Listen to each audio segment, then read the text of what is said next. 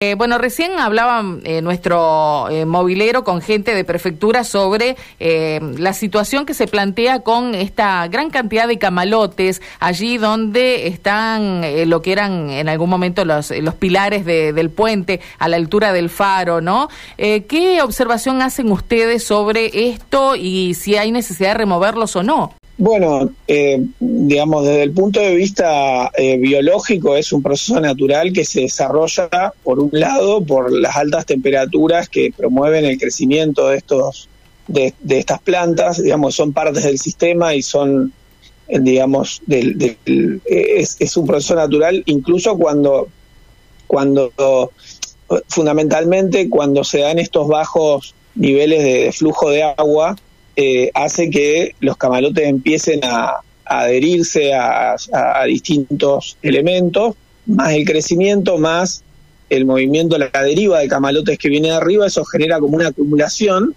y eh, se da lo que los pescadores comúnmente conocen como tapia, digamos, que se bloquean por completo los cursos de agua. Eh, y bueno, esto en la medida que altere la navegación, el, el, tema es que para remover eh, eh, los camalotes uno parece que es una planta flotante y fácilmente removible, se requiere un trabajo enorme. Entonces, es una cuestión eh, que en la medida de, que la sociedad lo requiera, digamos, es algo que se puede hacer. pero bueno, eso es una cuestión, digamos, más, más bien civil que, se tiene que evaluar. Eh, uno piensa que en el lugar que están, y entendemos que, se hayan acumulado, amontonado en ese lugar, porque justamente están allí los pilares, se, dan, digo, eh, las características del lugar, eh, es propicio para que suceda esto con la bajante que hay. Ahora, mientras esta bajante se sostenga y por el lugar que no tiene una alta navegabilidad comercial, por ejemplo, que, sea necesario traspasar de un lado al otro, eh, digo, se podría quedar así tranquilamente y tal vez ser removido por la propia creciente el día que la laguna tenga los niveles habituales. Sí, sí, claramente, claramente es algo, algo que, para, para removerse necesariamente se requiere, eh, naturalmente esto ocurre en los ambientes acuáticos cuando nosotros tenemos que navegar, por ejemplo, cuando a través de los arroyos que están entre las islas de, del Paraná, es algo que se da naturalmente, eh, ya te digo, por estas épocas es y las eh, altísimas temperaturas que estamos teniendo, estos, eh, estas plantas tienen un crecimiento muy, muy importante en esta época y es justamente cuando hay un pequeño cambio. Yo creo que este proceso se da en parte por la enorme bajante y cuando, cuando baja de golpe el río, de repente estos camalotes se, se desprenden de las riberas y empiezan a derivar. Lo mismo ocurre cuando eh, hay una creciente importante, es decir, cuando, cuando eh, aumenta de golpe el río o cuando hay lluvias importantes, a veces las lagunas se llenan de agua, rebalsan y los camalotes que están dentro de las lagunas empiezan a fluir hacia afuera, eh, llevados por la corriente. Claro. Lo que estamos viendo ahora se produce fundamentalmente por los cambios, por los cambios de, nivel. Eh, en otros países, bueno, el camalote es, es una especie invasora, por ejemplo, en parte en algunos ambientes acuáticos de Estados Unidos, y ahí podemos ver ejemplos eh, de distintas técnicas de remoción. Hay, de hecho, máquinas que eh, trabajan así como una especie de cosechadoras para levantar los camalotes del agua y se han diseñado especialmente porque los camalotes son una problemática importante en, otros ambientes acuáticos. Aquí eh, la dinámica natural del sistema, dentro de todo, eh, nos permite convivir, pero en algunos lugares, eh, por ejemplo en lagos de agua dulce de Estados Unidos, son realmente problemáticos.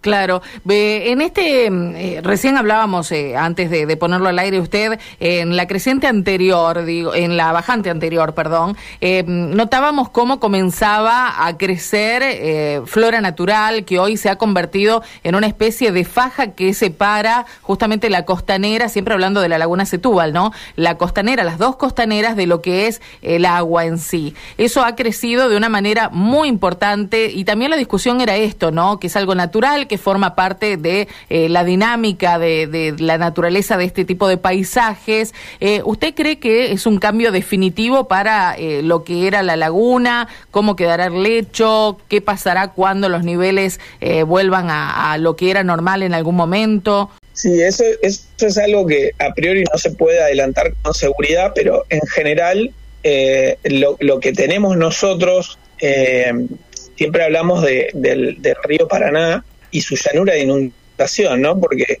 es, es una faja de unos 20 kilómetros que tenemos desde Santa Fe hasta, hasta Paraná. Es una faja de ambientes que es dinámica.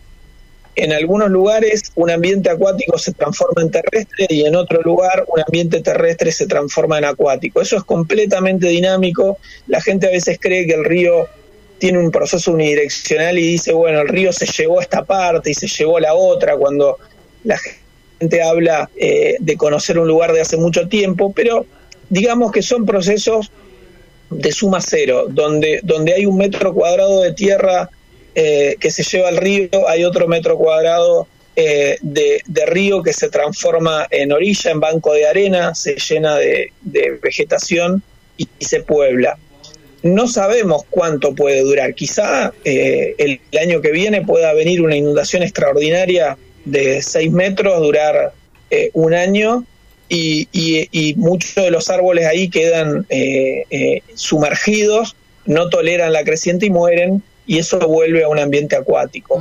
O sea, eso es lo que vimos, por ejemplo, y hay múltiples factores que suman a estas cuestiones por ejemplo, en la creciente extraordinaria del 2016 eh, hubo una inundación que duró casi seis meses y, por ejemplo, las nutrias, eh, ante la falta de alimento, empezaban a alimentarse de las cortezas de los árboles y hubo una, una, mortandad masiva de árboles producto de eh, el ataque de las cortezas de los árboles por las nutrias. Entonces, eso es, es algo que puede ocurrir eh, eh, para revertir rápidamente la situación de la cantidad de árboles. Ahora, es una cuestión más bien filosófica del hecho de qué hacemos con la naturaleza, ¿no? Si la adecuamos a nuestras necesidades claro. o la dejamos que eh, se desarrolle tal como es. Eso es una, una cuestión de que la ciencia puede responder y decir, bueno, es una parte, es un hábitat, es un bosque nuevo, viven, viven aves, viven, pero eh, la, el plano de la importancia que le damos es una cuestión filosófica de decir eh, qué hacemos nosotros los seres humanos con la naturaleza y eso es un, espacio de discusión y debate que eh, es algo constante, no hay una decisión definitiva sobre qué es lo que se puede hacer. Es muy interesante esto que plantea sobre el final. Le agradecemos mucho, Pablo, por, eh, bueno, también plantear el tema desde el punto de vista de la ciencia, ¿no? ¿Dónde se para la ciencia para analizar estos fenómenos? Muchas gracias. Bueno, gracias a ustedes por el interés. Al contrario, buen día. gracias.